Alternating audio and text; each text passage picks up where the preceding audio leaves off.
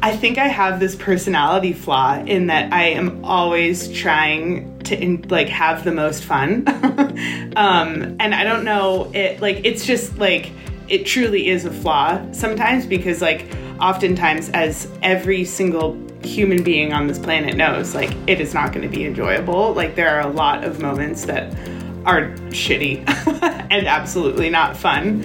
Um, and McGovern always is like, why do you think like homeostasis is like having fun and being happy? Because he's like, it's not always that way.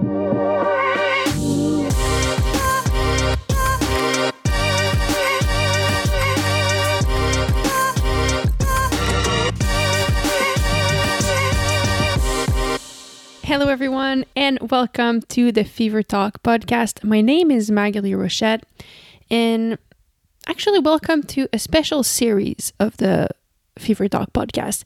This series is called Emotions of Racing, and I'm excited about this series because it's going to be about a lot of things that I enjoy. It's going to be about emotions, it's going to be about mindset, it's going to be about racing, about athletes about colors? Me. So let's dig a little bit into it before we get to that conversation. If I tell you calmness, excitement, confidence, awareness, happiness, and aggressivity, what do these qualities mean to you? To me, all of these state of mind represent the perfect racing mindset, all in a different ratio. And on the kit that Rapha, Rapha designed for me this year, each of these emotions or state of mind are represented with a different color. Now, I've always had a thing with colors. Songs for me all have a different colors. Date of days of the week have a different color. Numbers have colors. And the same with feelings. So for me all of these emotions have a specific color. If I think navy blue, I think confidence. Yellow makes me happy. Red reminds me to be aggressive. And since all of these emotions are represented by different colors on my racing kit, then every time I get on the start line of a big race, I can immerse myself in this perfect racing mindset. If I'm too excited, I can remind myself to be more calm, and so on. And so, in this special podcast series, we will dive deep and dig deep into each of these emotions, try to deconstruct each and every one of them by discussing with different Rapha athletes who, to me, represent these specific emotions really well. I'm super excited to get to learn from all of these athletes, and we're excited to bring you along on this journey and adventure with us. So, for this first episode, the emotion is happiness. This emotion represent is represented by yellow on the kit, just because yellow is a color that that always makes me smile. It is to me just a bright and joyful joyful color. So who better to talk about fun and happiness than professional off-road racer Sarah Sturm? Sarah is a gravel and off-road athlete and she's also a very creative person. Her smile if you have met her her smile can be seen and heard from miles away, and she has one of the most contagious positive energy I've ever seen. Um, this summer, Sarah also started a campaign called It's Supposed to Be Fun, where she wanted to encourage people to go back to the root of what they love about cycling and make sure to connect with that. So, on this conversation with Sarah, we'll dig deep in the topic of fun and happiness. Can fun coexist with performance? Does does everything always have to be fun? We'll dig into all of that and more. So, without further ado, let's go to this conversation about fun and happiness with Sarah Sturm. Sarah Sturm, thank you so much Hello. for being here. Um, let's, I think, let's start by. Um, I mean, everyone knows who you are, but can you briefly introduce yourself before uh, before I tell you what this is all about?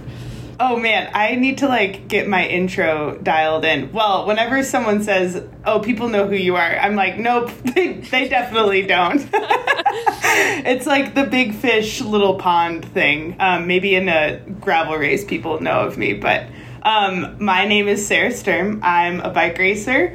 Off-road bike racer is what I've started saying because I don't just do gravel bikes, but that is primarily what I do. Um, mountain biking as well, a little bit in there, and mainly like old endurance stuff, but not like Lael crazy endurance. It's more like um, a normal level, I would say, of endurance racing.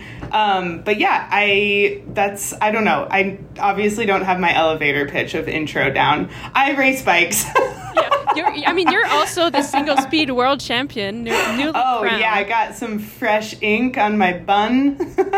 yeah, that's um, yeah. Let's see. I'm in my off season, so I'm a bit like wonky. I've been trying to like make my brain not think about bikes for a while, which is kind of fun. Been doing a lot of crossword puzzles. cool. That, yeah. I mean, that's actually interesting because I think we'll talk about that. So, mm-hmm. really, what this series is about is um, I just got the new Rapha kit that was designed by Santi, art the, the same yes. designer that designed your kit, which yes. actu- I actually love. Um, and so, the story behind this kit is racing emotions, and we're going to dig right in if you think about it, like I think a racing mindset can be so complex and to be honest, I feel like it's constantly changing. And so for me, like the the different colors, the different emotions that I identified that are represented on this kit, I think for me to perform well, they all need to be there, but honestly, depending on where I am and how I'm feeling, they kind of the the propos- pro- proportions change a little bit.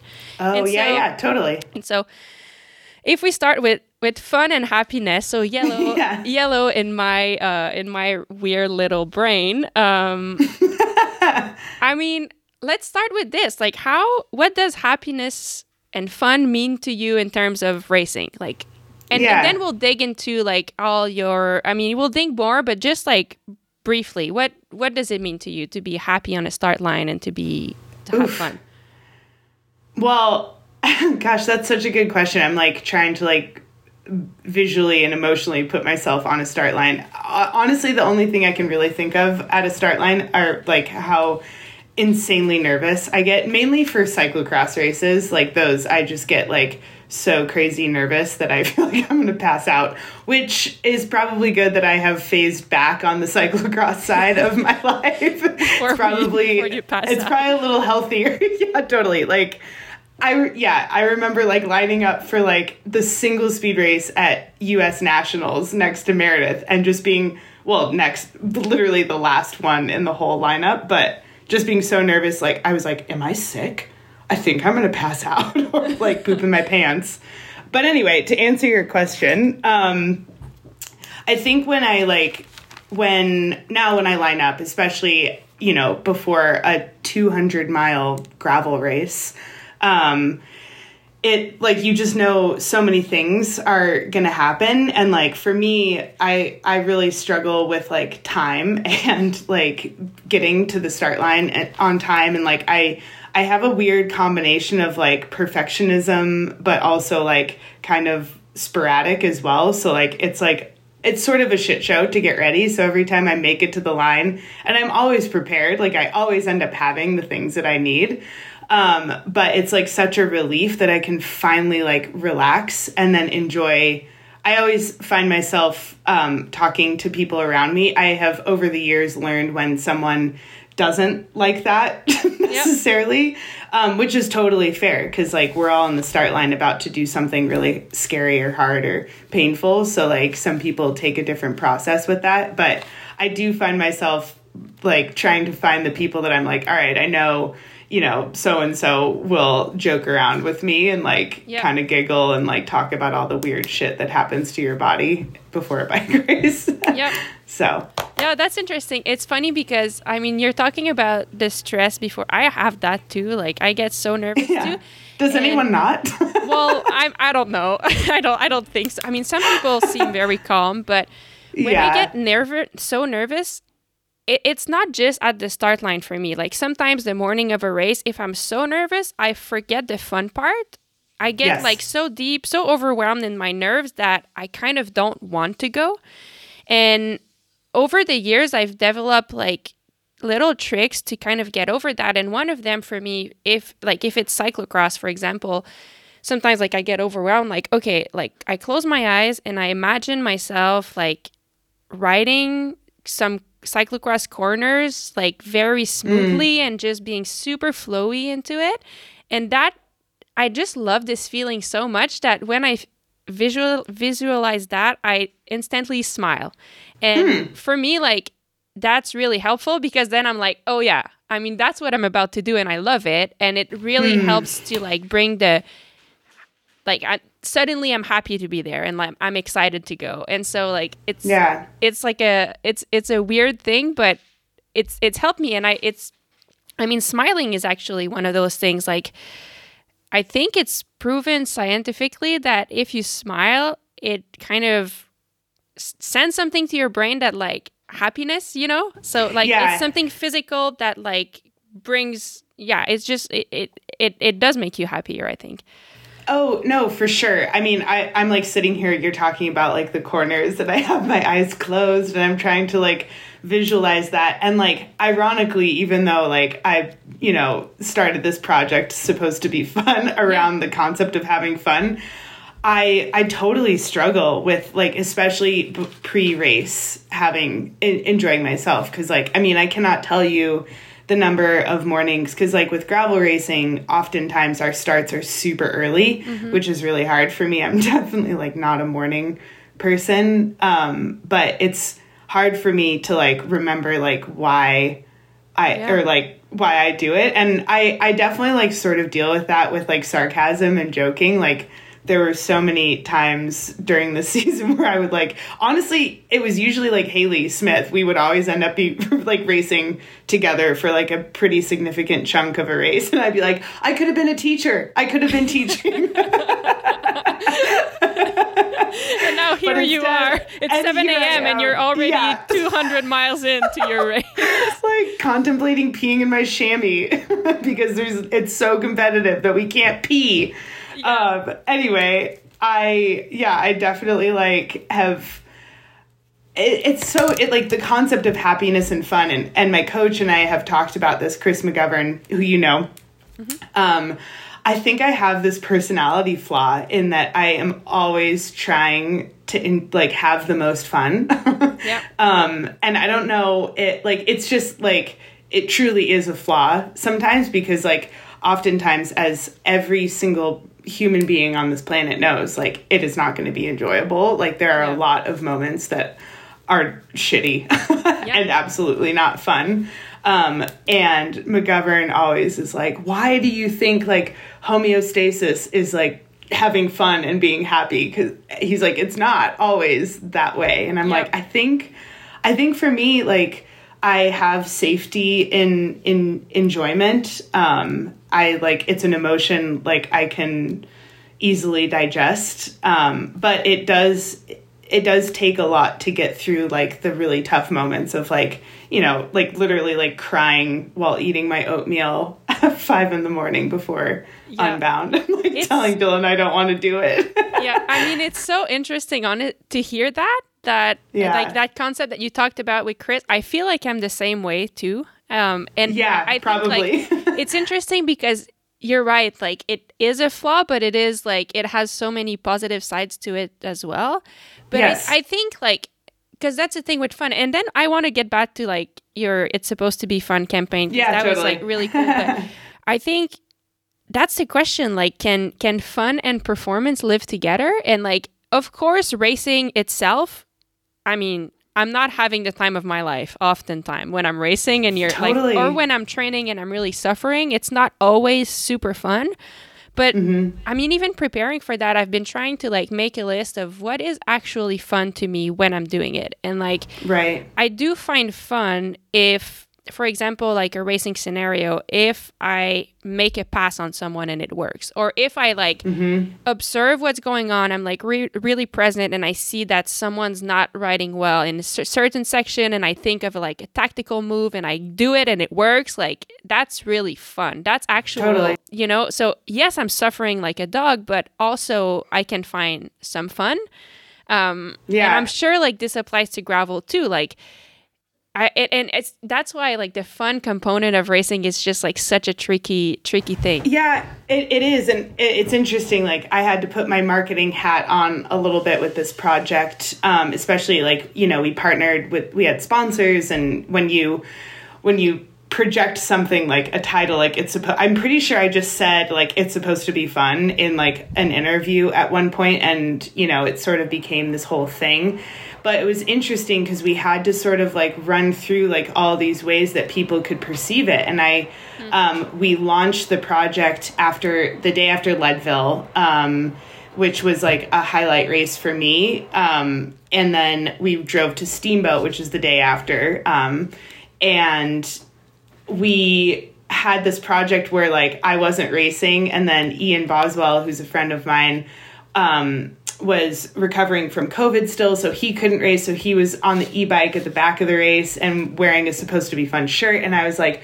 wait, wait, I don't want people to see this as anti racing. Mm. Because, and I think it's hard to like put, and like exactly what you said, it's hard to like put fun and bike racing, especially like when it's your job, because like we think like, okay, well like us as athletes i had an interesting conversation with a friend recently about like the perception of professional athletes. I think people just see it as like a dream job that's supposed to be enjoyable the whole time. And like that's why I call this project it's supposed to be fun because anyone who has done any sort of anything knows that like the pursuit of one thing is not always enjoyable the whole time. And that's mm-hmm. okay but it's like okay. It, it actually is goal, what makes it so great. Yes. Yeah. it, it can't be consistent. Like nothing is consistent. Mm-hmm. um, and fun wouldn't be fun if it was fun all the time. That True. would be True. A, yeah. honestly like a hellscape to live in. Yeah.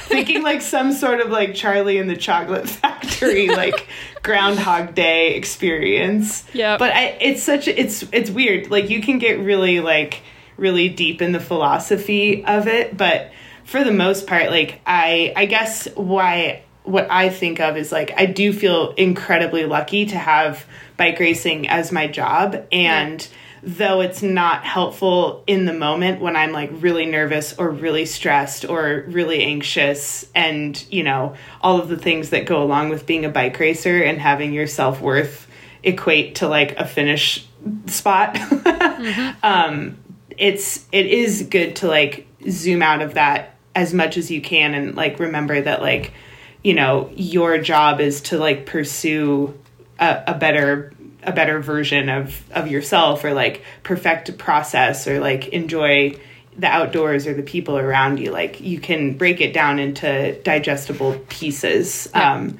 and that's kind of like what i have tried to focus on yeah absolutely and same for me honestly but i'm yeah. curious why where did it come from when you decided to launch that campaign where did it come from and why what mm. was hmm. the reason behind what i mean i, I thought it was like it spoke to yeah. me i thought it was great and i'm oh, sure good. it spoke well, to a lot of people but um, I, I think you really explained very well what it means to you but where did it come from yeah um, i think like i'm not really i can't like pinpoint exactly the moment that it like came to be but i do know why I like think that way. Um, I I started racing when I was in college.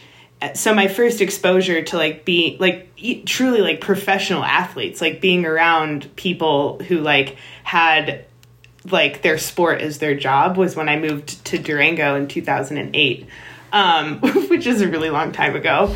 Uh, I always forget that I'm like way older yeah, we are all all getting there. um, but anyway, I'll like fast forward through this whole thing, but my perception of like professional athlete like when i was on my first like pro mountain bike team i just felt and like granted there were there were some stars on this team from like Sepp Kuss, Howard Grotts, wow. uh, Payson, Stephen Davis, like yeah, Teal. Um, yeah, so I was around all these true, like, like crazy, dedicated, talented people. And I just felt like I did not fit into like the box that you had to fit into to be an athlete. Like you had to like have your like I didn't have a coach. I wasn't doing training. I was just like going on rides with everyone else who was doing the training, their trainings. So like I yeah, I just had like this idea of like what an athlete was supposed to be like and how you had to do it to be successful. And um, shockingly, I never found that much success when I was like trying to put myself in that box from, you know, I just, I don't know, I'm just like wired differently than that, I guess. And so I stepped away from bike racing. Um, and I got a trail bike and did all these like really hard ra- mountain bike rides. And I was like, man, you can actually like have fun and do really hard, challenging things. Yeah. And like, there's no finish, there's no bike race. Like, and then I chose to go to single speed cyclocross worlds, which maybe for your listeners, they should know that it has, it is nothing like the the racing that you do. It's yeah. like equal parts. It's potentially like more party than bike race, but it is still like competitive and fun. And that was like my first taste at like wanting to race my bike and mm-hmm. not like ha- feeling like I had to race it to like prove myself or like fulfill sponsor, you know, desires or whatever. Um, and I sort of from then on decided that I was just gonna like the like first goal was to like have fun and mm-hmm. like I'm always competitive no matter what. Like ask my sister any board game we play, I am extremely competitive to the point where it's not fun. yep, me too. I have the same. Yep. Not proud of it, but yeah. I'm no, not it's it's not a cute look, I wouldn't say. She was like the number of checkers boards that you flipped when we were kids. Oh my god.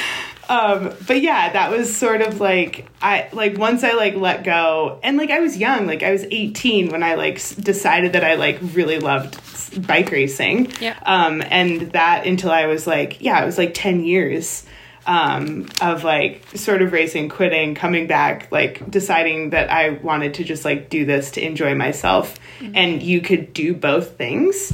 And ever since then, like I've s- slowly been like trying to like add in little ways to like, you know, increase my athletic performance, of course. Like yeah. I, I understand what the sport is, but doing it in a way that actually like fuels me instead of like drains me emotionally um, is like fun is a really big component in that and like the way that i have fun i've learned is like through like big challenges you know which is why i got into gravel racing in the mm-hmm. first place someone was like hey there's this race in california called belgian waffle ride it's 140 miles and i was like sick I've never ridden over hundred. Sounds great. Yeah. but that's like fun for me because there's like maybe something wrong with me.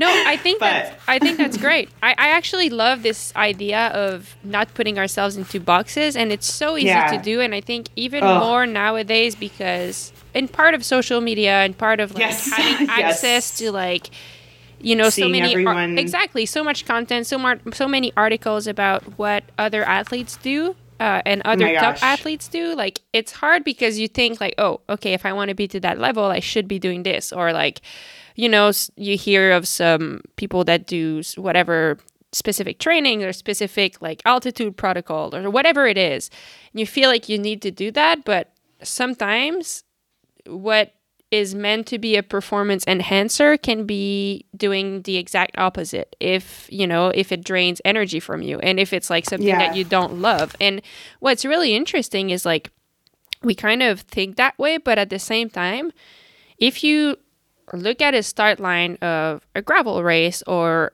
a world cyclocross world cup or whatever every individual on that start line has a different way to prepare they have a different body, a different personality. They did a different training plan. They ate a different breakfast. Every one mm-hmm. of them. And at the end of the day, yeah. we all finish within like three to five percent from each other. So it's like there isn't one way.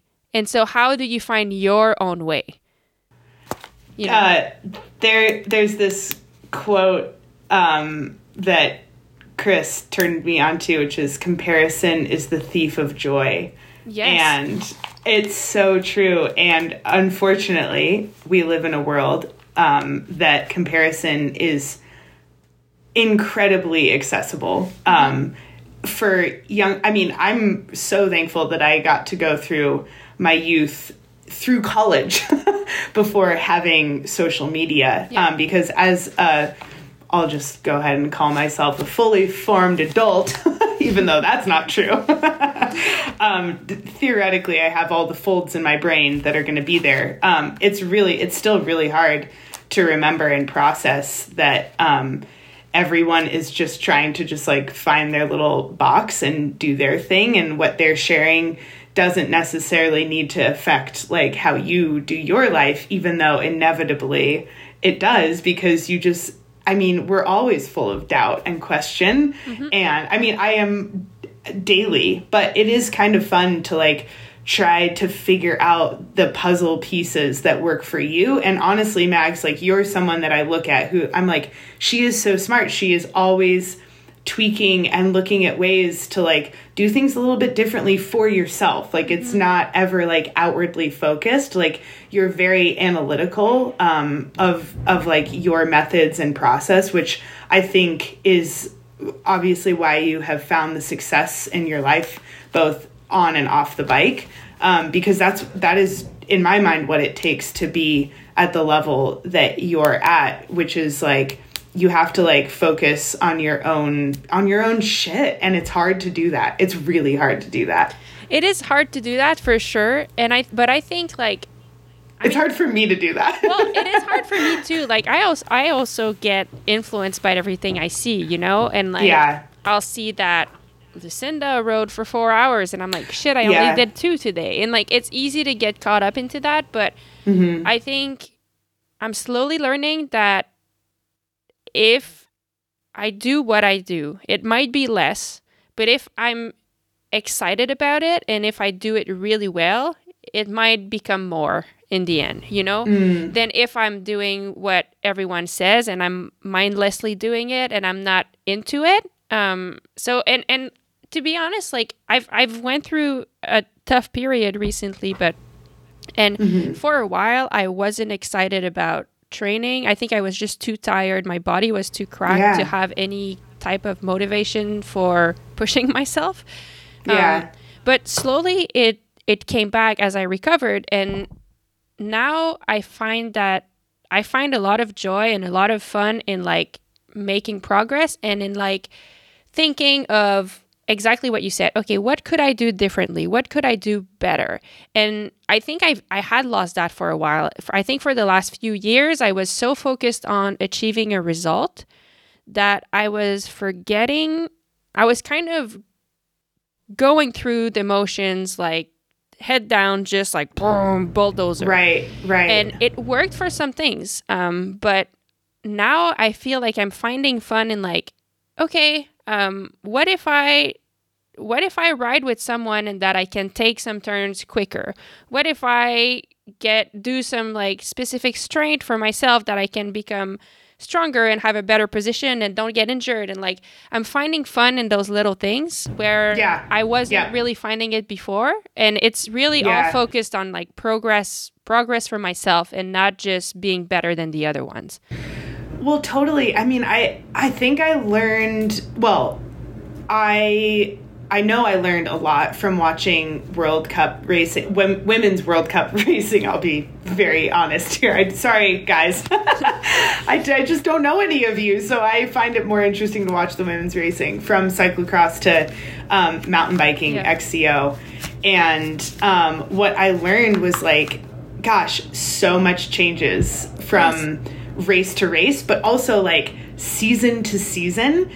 And yet the same women show up race after race. Um, I was really inspired. Actually, I made um, Ellen, my teammate, listen to your uh, podcast with Becca, um, Rebecca, this from this past season, just because obviously she had like I, just thought she had a wealth of knowledge to share, and I got a lot from that. And the same thing, the same lessons that I've gotten from like participating as like a spectator in the sport is that like everyone like you said before about like what you eat how you get to the line like how you show up everyone has a different process Um, and I think that that is how cycling and athletics is uh, this beautiful art form.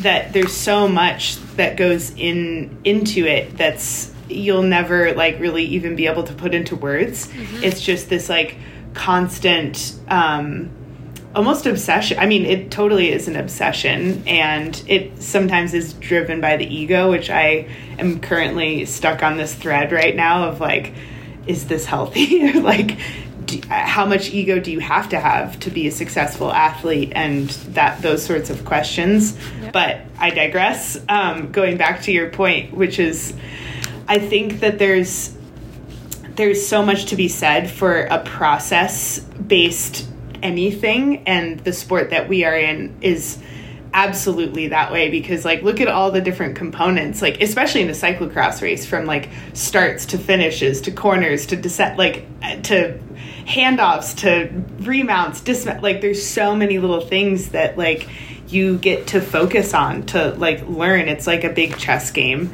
and i i do i really truly believe that that is like the fun of sport right totally agree. Like that is I I mean like you said it so perfectly and I love that you use the art as a an, as an yeah. analogy because I think what can sometimes suck the fun out of competing is exactly that the, the the competing and that the fact that we're mm-hmm. comparing ourselves to others and maybe you used the the word self-worth earlier self-worth mm-hmm. attached to our results which that is not fun like to me if i get into that mindset and i've had i i am scared of racing rather than excited yes. to go but if you see it as an art form because really like the competition mm. can be a fun part and like it we we have no control over it so like it's kind of worthless to spend energy thinking about it but if we focus on like making the best performance that we can like can i perform a cyclocross race where i'm fully on top of my art you know like that's mm. exciting and that's fun i think and you know it's funny you said something earlier about like um being competitive and like playing with your sister and all of that and no it's funny because a few years ago i remember uh, back then I was on the Luna Pro team and I was struggling with exactly that. I was afraid to fail, basically. So I was yes. not enjoying my races and I was not performing well because I, I was like holding myself back. And in the team camp, we went to uh, visit our sponsor Giro at the time, and they had they had organized an event where we were playing with some kids from the school, and they bought they they had brought like I think they, they're they're called green machines. So it's like a, a, toy basically, but you're like sitting in a thing and you have to like pedal. I think they, they're they're called green machines. So it's like a, a toy. Oh, I know exactly. Like yeah, yeah, yeah. And I also and know where the story pedal and there's big wheels, but you're like sitting almost. I mean, it's, oh, it's oh, I know exactly. It's literally yeah, yeah. a toy. And I also know where the story is going. yeah. So we were playing that with the kids, and suddenly, like I mean, I got really competitive with like playing the little racing the kids with that, but I was having so much fun. And I realized that day that, I mean, I was in the race, I was like with the small kids, there were like eight, you know, eight year old kids. And I was like going for it and like really enjoying and trying everything I could to win this freaking race. And then I finished and I was like, oh my God, that was so much fun. And I realized that day, I'm like, I actually love racing. I just get caught up in like if I, you know, if I don't win, then I'm a loser. But that's stupid. Like it's just, yes. you know, and today, to this day, like I still remember that day when I'm like, oh my God, I just freaking love this. it's so fun. Totally. Well, I just had, sorry, I'm like writing stuff down. Like, I feel like we're in a, ther- a, a therapy session right now. And there's some like really interesting stuff. I've, I've sort of been stuck in this, like, you know, just in my head the yep. last month or so. Um, but uh, I think if if racing, if the fun just came from winning, then there would just be one person. Like people wouldn't go back. Like mm-hmm. you can't, you cannot. People do not win every single race. I, I mean, like uh, there's there's just no way. Like mm-hmm. you can't you can't participate at at in the sport and have that as your result. So there must be something some other component that brings competitive professional athletes or competitive non-professional athletes any form of joy mm-hmm. and because like there has to be something else driving yep. you to show up again and again and again and um, i've always like seen and this is another sorry this is not just to hate on social media but this part i do really hate because i think people's thoughts get like so diluted like because of a lot of things, right? Like some people are just not into like diving into their inner thoughts on social media, which I totally understand and respect. But then you get these like, you know, the beautiful race photo from a professional photographer paired with the caption of like can't wait to get back to this feeling again or like I really miss racing or something that like conveys that they like can't wait to start racing. And it's it was something that I like never ever could relate to because I'm like, man, maybe I am like I should quit as a as a pro racer because like I don't know if I love racing that much, but what I really love is like all of the other components along with bike racing because sometimes bike racing really really sucks. and it's like not the thing that I want to be doing. Um, which I I know that every single bike racer has probably experienced that. Yep. Um, and so like I always like I took that those comment or those posts to like face value of like there must be something wrong with me because I am not really like during the pandemic I was like this is I mean obviously like not great for the world yeah. but i really enjoyed myself because i got i had time to go do really challenging other things that weren't bike racing. And i was like maybe there's something wrong with bike, me. right oh for sure yeah. yeah i probably rode more in 2020 than i have like last season which was my biggest season yeah but i think that i i don't know like going back to your self-doubt like there was just like I don't know, maybe I like shouldn't be doing this because I I don't know if I like am fueled by bike racing, but I love competition mm-hmm. and I love like working on myself and trying to see how much further, how much harder, how, you know, how much higher I can jump, like the, those sorts. Sometimes I love that. yeah.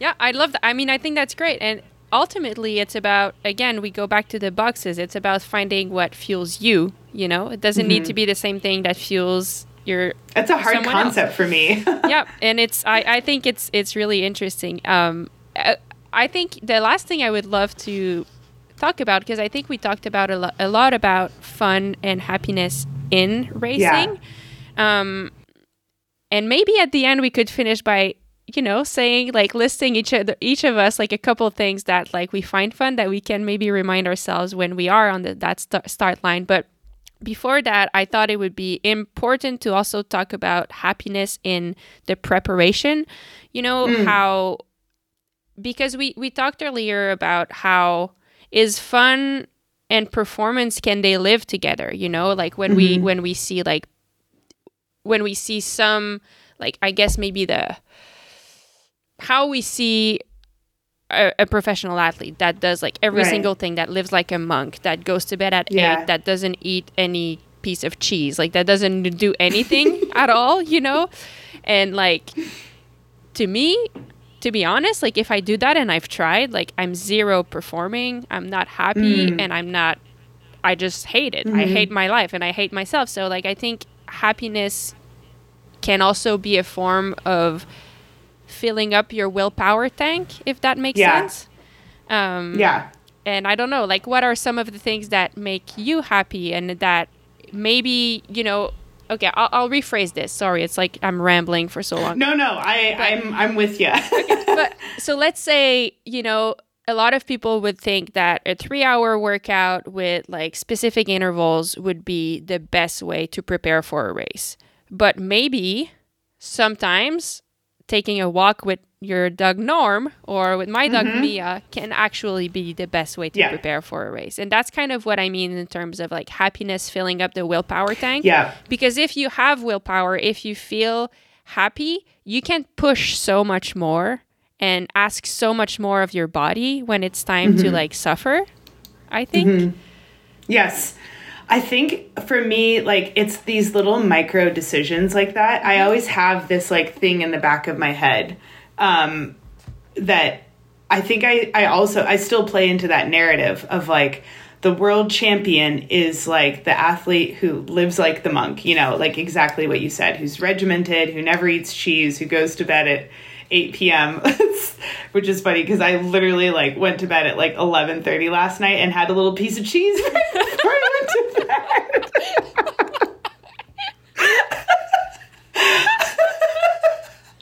I was like trying to keep it together when you said that, and I was like, "Oh my god, that's ex- those are the two things that I did last night." Oh boy, it's really funny.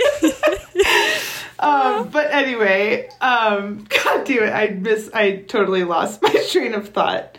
Oh, I have these like, so like in my mind, I'm like, oh, the best athlete does all of these things. However, like right now, like I cannot physically mentally motivate to do this training ride um, and i know what i need and i'm like old enough and i hope experienced enough to know that that actually like for me to slog through this four hour ride when i'm like really not feeling it it is not it's going to have the opposite effect of what i need it to have mm-hmm. So i know what the right decision is and this year i've really been working on like having the confidence behind those those micro decisions of like is missing one training ride going to make a huge difference absolutely not mm-hmm. um, and usually it is like a one off and sometimes it's a week and you have to like understand like who you are how your body is and like i i think back to like this book that i read when i was like first starting as an endurance athlete which is this book by alex hutchinson endure and um he talks about like the power of of your mind. I mean these ultra runners who can who've literally like figured out how to turn off their like internal governor and like put honestly push their bodies like way far what they should like way far beyond what they should be pushing their bodies to do to the point where it's like potentially harmful for their organs. However, what that taught me was like really really the power of like mindset and like your mental and emotional approach to your life and the the challenges that are ahead of you are like um, so much more important. And for me, like I've always, I remember like before I signed my first pro contract, Dylan, my partner, and I were sitting in our living room, and I like, I remember saying like, I don't ever want my career to be or bikes or whenever those are the same thing to be more important than the relationships in my life. And I thought like I still mean that, but I thought that those moments those decisions would be like really big ones like oh do i go to my sister's wedding or this but like it's so not like that it's like these little moments that like you have to like balance those things in your head of like what is going to fill i hate this term but like what's going to fill my cup more yeah, yeah. and um and that's been i think like the biggest learning that i've had as an athlete yeah. um even though i've been an athlete my whole life it's sort of like um, really like appeared very clearly this this last couple of years. I think same for me. I, I've always been the one to like follow the training plan to a T, and mm-hmm. if I wasn't, I felt bad. But yep. now I feel like I'm doing it differently. Where you know, I kind of if I take back like that four hour ride that you took as an example, if mm-hmm. one day you're feeling one morning you're feeling off and you're like you just I don't know, some days I feel anxious or I feel sad or whatever. Yeah. Like, if I go and do that training ride and just kind of do it mindlessly, it will be what it is, but nothing great will come of it. If instead right. I use this day, I'm like, you know what? I'll take care of myself. I'll go for a fun mountain bike ride. I'll go play with my dog. And then then I feel great. And then the next morning, I'm like, hey, actually, I'm going to try that session again and mm-hmm. I could do it so much better. So if we're able yeah. to like listen to ourselves and like make sure we can I, I don't know, like David, um, my coach for and my husband, for those who don't know, he always explains it as like there's three tanks, you know, for performing, and there's the health tank, so you have to be healthy. Yeah. There's the there's the form, so you need to be fit, obviously. Like you can't perform if you're not fit or prepared. And the, the third one is motivation or willpower.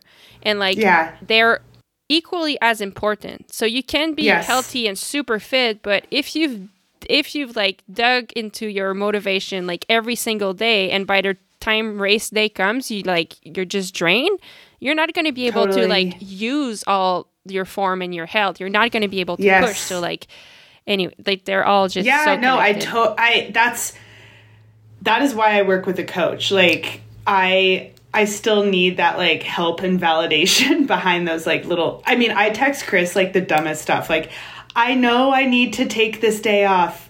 Can you just validate that for me? And he's like yes. Yeah.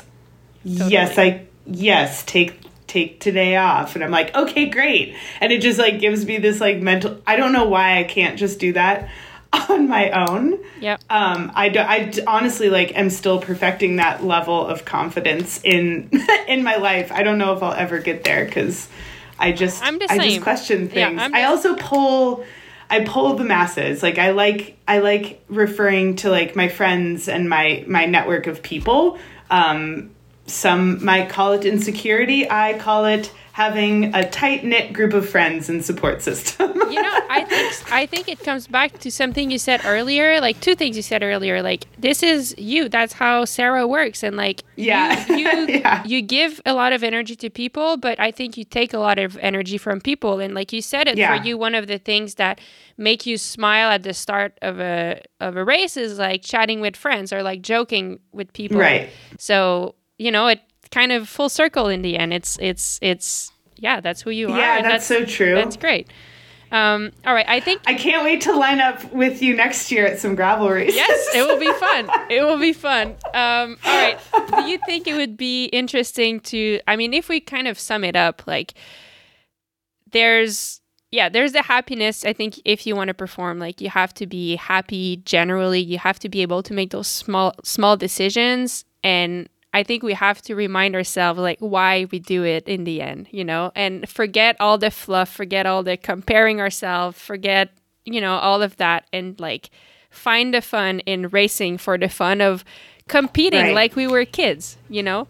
Totally. Um if would you like to share like a couple I don't know, are you able to find three things that maybe in the future you can like think about on the start line that would uh, bring back this smile and like make you excited Oh. and then I'll do the same.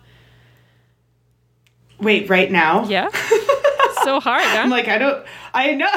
I'm like, th- how long is this podcast? I have to think about. Okay, I can start because. I mean I have Yeah. I wrote it down earlier. So um I mean one of it is what I said earlier. So like when I close my mind and I imagine myself riding just because I love this feeling so much of like nailing a corner or like riding technically well, so that just makes me smile. Um I loved what you said about the art, perfecting the art of it. For me, like that is something that excites me and makes it fun. And a third thing would be you know, I, I actually can find fun fun in suffering and like realizing that mm-hmm. it's hard and thinking like, okay, you know what, I, I got this. Like I actually find fun in that and I think if I can bring that into my pre race mindset, kind of finding fun in that suffering, I think that could help me to perform better. Because it is actually fun, you know, like when you push yourself further than you think you could, it's such a fulfilling feeling that yeah. So I think those would be Oh, my three. totally. Well, that that's that's perfect. I was like trying to. It's crazy, like how powerful visualization can be. I am grateful that I I'm just like naturally like a visual person. I was always drawn to like art and design. Yeah. So like when I close my eyes and like I like, all right, I'm on the line, or like I'm about to like roll from you know wherever I'm staying to like the start of a race.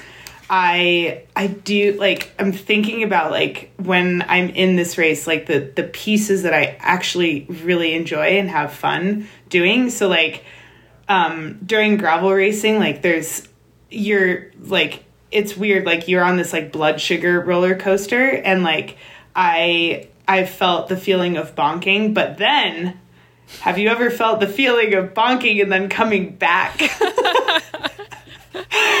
and when the sugar like kicks in and like you actually like you've gone from like oh my god i actually don't it's weird. I like still can't really recognize that i'm bonking. It's not just like this constant state of being for me. Yep. but when i like feel the change in blood sugar and like I'm like, oh my god, I actually like can pedal this bike and I feel strong and I'm like passing dudes like are flying past me on both sides. I'm like, yes, I got this. Yep. That feeling is really enjoyable. Or like when you nail a technical section, um, for me that's like that that part is really fun. Yep, um, I agree. for me.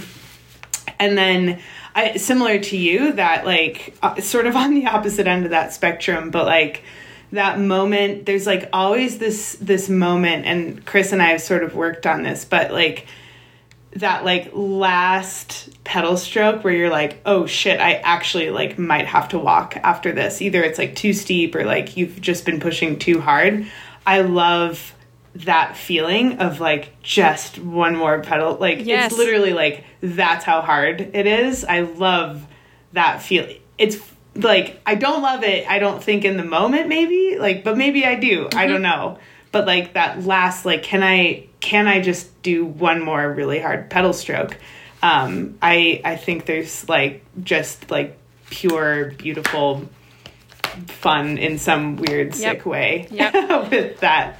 And then um, the last, I really love, I love finishes of bike races. I like, I'll be on like my phone and like a clip of like people like running, like finishing marathons. Like I just all it like always makes me cry.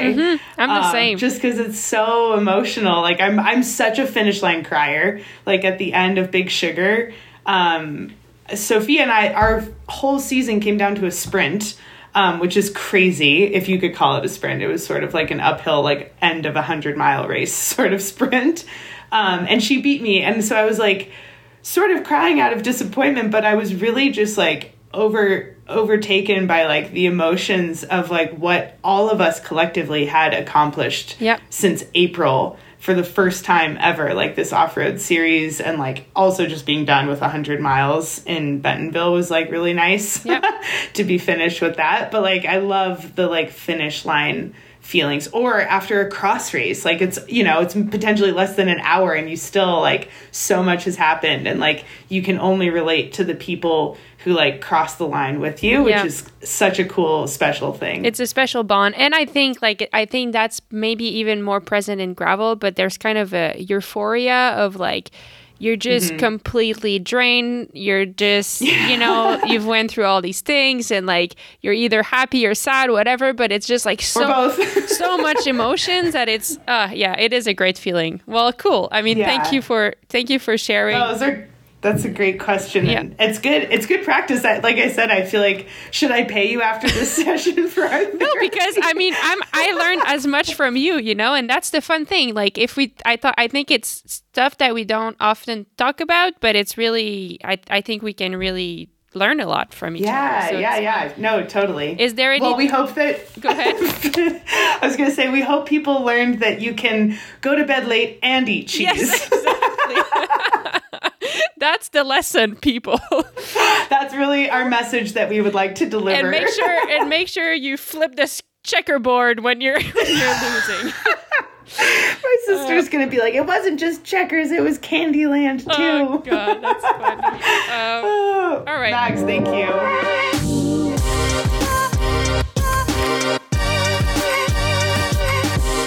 Well, thank you for uh, thank you for your time. Thank you for sharing all your knowledge, but also thank you for being you. I mean, you know, you're someone special, Sarah. Yeah, you are always fun. You bring the fun. Your energy is contagious. So, thanks for being you, and thanks for inspiring us um, to do things our own way. Because I think you do it your own way, and it it seems like it's working well for you.